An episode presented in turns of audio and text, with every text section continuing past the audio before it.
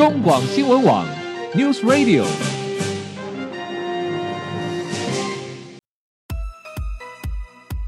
政治大人物，企业 CEO 有何成功的秘诀、制胜的绝招？周日，Mr. Big，请他们说分明。社会重要议题，台湾文化传承，哪些话题最新鲜、最有趣？周日，Mr. Big 带您关心台湾脉动。每周日下午三点零二分，跟着主持人郭志珍，您也是周日 Mr. Big。各位中广新闻网的听友，大家好，欢迎收听周日 Mr. Big 焦点人物、焦点话题时间，我是节目主持人郭志珍。日前啊，国内知名的作家琼瑶，呃，以他亲身的经验写下了一本他认为是他生命中最重要的一本书啊，那书名就叫做《生命中最重要的一本书》啊。在这本书里面，他最主要是深入去探讨人老了之后的老、病、死的相关的问题，而且呼吁我们的社会要重视老人的善终权啊，如何走得有尊严。而在这本书里面，呃，琼瑶女士特别啊，在文中还特别写了一段话，给她的儿子跟媳妇儿公开的交代，她说：“万一我失智失能了，那请帮我尊严死，这就是你们的责任。”好的，失智症这是一个已经为严重的危及人类生命，但至今却能无法有效的治愈一种全球性的疾病。根据国内卫生福利部于民国一百年的时候，曾经委托台湾失智症协会进行失智症流行病学调查结果，然后这个结果呢，再去套用依据内政部在一百零六年七月时候人口统计的估算，呃，那时候估算出来，台湾六十五岁以上的老人，呃，罹患失智症的人口约有将近二十六万人。啊，那约就是占人口的那个呃，这个六十五岁以上人口的约占都差不多百分之七点九四啊，也就是说，六十五岁以上的老人每十三个人就有可能一个是罹患失智症的患者，而八十岁以上的老人就每五人有一个可能是失智者。好，那其实这是台湾的数字。那如果我们在看国际上的数字，呃，根据国际上面的数字统计，二零一七年全球失智人口可能已经将近五千万人。而且甚是预估，二零五零年那时候全球失智人口将高达一亿三千一百五十万人。哇，看来失智症这个问题相对的严重。好，在过去我们总误以为人在自然老化之后就会出现所谓我们常说啊，这个人老了，所以老还癫，老还癫啊。但是如今失智症已经确认它是一种疾病啊，这个疾病不仅会严重的。损失损害我们原有的记忆力，甚至还会影响到其他的认知功能，最终将造成我们身体各种器官严重的退化失能，进而危及结束我们的生命。好，同时我们在知道说，在失智症进入所谓的中晚期，就是中重度的时候呢，患者经常会因为逐渐丧失吞咽的能力而。必须要透过管灌喂食，那甚至必须面对插管维生种种的治疗方式，让患者在后期事实上是比较难以获得较有尊严、安宁的治疗，难以获得有尊严的善终。好，呃，为什么会罹患失智症呢？真的是无药可医吗？对于家中如果患有失智症的长辈，又该如何面对？如何照顾？如何提供最适当能够让他善终的医疗方式呢？在今天节目中，我们要跟大家来谈谈这个，嗯，好吧，我们可能说活得越久，可能都有。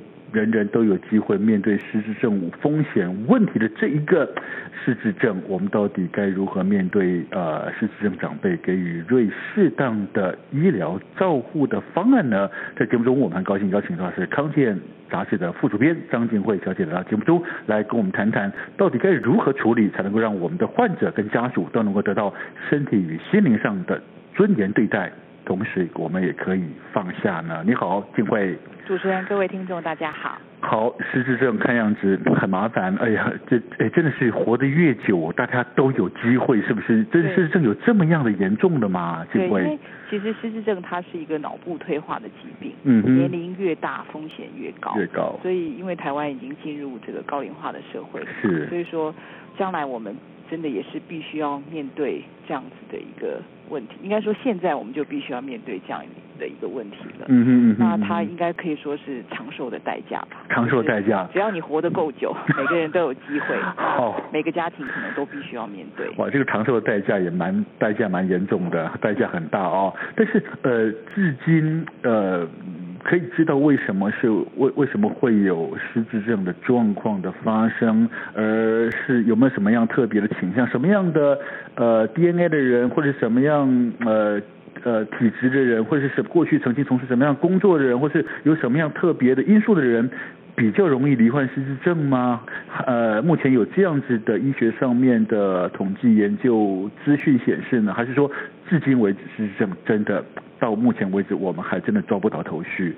呃，其实是有一些研究，就是说是有显示说，带有某些基因的人，嗯哼，他是呃罹患失智症的风险比较高。OK。那过去也有一些研究发现，就是说呃教育程度可能比较低的人，嗯，他的失智症的风险比较高。哦。呃，可能是因为就是说，可能教育程度高一点的人，他比较会去接受各种的刺激，譬如说他可能有阅读的习惯，嗯，他知道就是说去接受各种的参加各种活动，去接受各种刺激，他比较知道这样子对外的去吸取一些呃资讯或者是知识，可以这样子可以刺激他的大脑。嗯，但是很多研究其实也。就是说，没有说非常确定的，可以告诉我们失智症的这个风险因子到底是哪些。OK，对，也因此就是说，我们因为没有办法非常确定这个脑部的病变是怎么发生的，嗯，所以他目前的这个药物呢，也没有办法根治。大概只能说，在这个失智症如果是发现的比较早期的时候，可以稍微延缓退化，嗯，减轻他的症状，嗯，但是大概到了中度之后，药物就已经没有效果了，就是他脑部的退化，它就是会一直持续，嗯哼，对，嗯哼，但是比较折磨人就是说，它的退化又非常慢，啊，是，这个就是失智症，它在照顾上真的让这个照顾者。或者家人对很辛苦的地方，嗯，因为他的病程可能长达八到十年。哇，真的很长啊！其实如果说从现在的医学上面，大概可以了解的是说，失智症呃有一种是比较属于退化性的，就像阿兹海默啊啊。那当然好像好像还有另外一种，就是可能是因为脑部血管的病变，呃，造成血液循环不良，造成脑细胞死亡，而造成类似类似记忆力。衰减受损的的原因嘛，哈，但其实不管怎么样，失智症到现在最麻烦的就是刚刚金慧所说的，到底我们呃家里如果有失智症的长辈的时候，就是我们到底该如何去照顾他啊？就是而且因为他可能呃病程拖延时间长达八八到十年之久啊。好，那其实很多人嗯。可能不知道自己家人，呃的长辈，其实一开始他可能真的是失智症，但是到底失智症有没有什么样征兆，让我们的家人亲属第一时间是比较能够快速去了解？因为至少呃刚开始的时候，我们马上能够知道，至少在照护上面，在整个处理上面会比较适当。因为有没有一些征兆可以了解呢？其实这个蛮需要一些。嗯，生活上的仔细的观察，一些蛛丝马迹啊，嗯，譬如说老人家可能都有在吃一些慢性病的药，OK。那如果你发现他囤积了很多药，怎么都忘记吃，哦，甚至有些长辈还会说，哎，是医生开错了，嗯，其实这样子的小事情，他有时候就是一个警讯，嗯嗯嗯，或者说有一些呃妈妈哈，以前是很会做菜的，可是他这个开始有这个失智症之后，他变得哎，怎么本来的拿手菜。哦，不会了，都不会做了，而且甚至烧糊了，做出来的那个味道，那种那个跟过去的品质差很多的时候，是吧？对，我还有一位这个市政的家属，呃，跟我说，因为他们家里面有人吃素嘛，嗯，那他妈妈以前也很会做素菜，嗯，可是后来都忘记说，哎，今天有人要吃素，他都会在素菜里面放肉丝。嗯嗯嗯。所以说他本来很熟悉的事情，是是是做了几十年都不会忘、嗯嗯嗯不会错的事情。他一旦他如果常常的出错，频繁的出错，嗯哼。这个时候就要小心，他可能不是一般的健忘。嗯嗯嗯。譬如说一些简单的，他这个用电锅用了几十年，瓦斯炉用了几十年。这个谁不会用呢？可是他突然不会，他竟然不会操作，嗯哼，我们就要小心。嗯嗯嗯嗯嗯，好，这些都可能是失智症患者早期的症状哈。但是我想我们今天呃更重要的是要来谈谈说，如果说我们的家里面有长辈，他可能他呃已经是失智症的患者了哦，那其实最令人担心的就是说，因为他的发病时间非常长，那而且他的程度会造成患者在生活上或身体上面不同程度的呃。状况发生，包括开始慢慢失能了，不仅失忆，而且失能哦。那那到底面对这样子的一种失智症的病患，呃，我们一般的家里亲属到底该如何应对、啊？因为真的碰到的时候，真的是手足无措，不知道如何照顾他才比较好。所以说，呃，如果家中如果有这样失智症的患者，我们应该有什么样基本上照顾的认知，或者是基本上的尝试？我们开始该如何第一时间如何处置这个事情呢？静慧，失智症它跟一般的这种光是身体的生病的这种疾病照护比较不一样。嗯，说像是这个中风啊这样子，它比较是呃肢体上、身体上需要他人的照顾。嗯哼。但是他的这个呃脑部哦，有可能是比较没有。就是说严重的退化的，是是，对，譬如说像这个心脏病或者是其他的一些退化这样的病。嗯。可是失智症比较呃特别的，就是说它是脑部的退化，它会带来一些嗯，就我们一般人而言叫做行为问题或者是问题行为这样子的 OK 嗯这样子的一些的状况，所以在照顾上特别的呃特别的，就是说。我们会不知道怎么照顾、啊嗯、譬如说他可能会疑神疑鬼，是，他会觉得说，哎，你是谁？嗯、哦，你为什么会出现在我家？我家里，对，或者是说，这个阿公会怀疑阿妈有外遇，嗯、哦，阿妈会怀疑阿公他可能就是他拈花惹草，嗯，这种行为他其实都是失智症他的这个症状嘛。比较困难说，你没有办法用正常的方式跟他沟通。对对对，嗯，然后。呃，譬如说还有这个走失的问题，对，哦、这个也其实也是让家属焦头烂额。嗯哼。所以他跟一般的疾病照顾其实是相当不一样。嗯哼。那他的四肢是完好的，哦、他可以到处爬爬照。是是，是，但问题是他的脑部在退化。是。所以他会，他还还可能还很口才还很好，嗯，哦、还很会变，嗯、很会吵这样子。嗯嗯嗯嗯嗯、所以在这个在这个照顾上就格外的辛苦了。是是。那我们是就是说专家其实都是建议说。首先，其实你要对这个疾病有很，嗯、就是说要了解它。嗯哼。你真的要了解失智症。嗯哼。你才会接受说，哎，他的这些行为，嗯、就他这个疾病而言，嗯、其实是正常的。OK。我们觉得那个是问题。嗯。可是对他而言，嗯、他得了这个病，其实表现出来的症状，他是很自然的。像很多失智的长辈，他。不知道要上厕所。哦，嗯哼，他可能上完厕所之后，他会把粪便抹在墙上，啊，他他会去玩，嗯哼嗯哼，因因为他不知道，嗯，他无法判断那个是什么东西，OK，嗯，然后他可能也不知道说上完厕所我们要擦干净，是，这样，他不知道要拿卫生纸擦干净，他觉得那个是一个什么可以玩的东西，他上完就上完了，对，他没有到意识到说它是脏的，嗯，我们要把它清干净，嗯嗯嗯嗯，所以。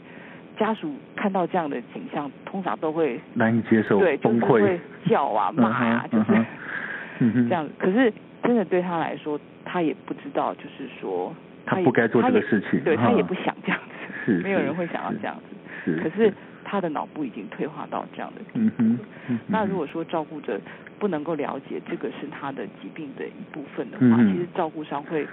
非常辛苦，很辛苦，你会不停的在跟他对抗。OK，甚至有家属会觉得说你是故意要整我，啊哈啊哈啊哈，欺负他，我会觉得。但是他完全，但是他完全不自觉，也没有那个意识，嗯哼。所以其实蛮多的家属都说，他们一直到这个家里长辈生病一两年之后，嗯，才能够接受他们的长辈是得的失智症。OK，才也等于说也是慢慢了解。面对、了解、学习，才知道该怎么办。嗯，对，学习，呃，我一个受访者说，这真的是一个学习耐心跟爱心的过程哈。OK，好，其实我们知道说，呃，您刚刚所提的可能都还是失智症的早期的状况。那、呃、如果说失智症持续演化下去，呃，很可能会有一些造成身体上面的失能的状况啊，就是包括说，呃，会影响到他的饮食吞咽的困难啊。因此，我们常说，呃，失智症的长辈到最后在照顾上是特别特别困难，而且甚至无法获得比较好的善终。到底怎么回事呢？我们先休息一下，待会回到节目中，我们请静慧进一步来跟我们分析失智症患者后期可能会出现的各种的状况，我们在照护上面又该如何做最适当的处置，甚至应不应该呃去选择所谓的安宁照护这件事情呢？我们先休息一下，待会回到节目中，我们继续聊。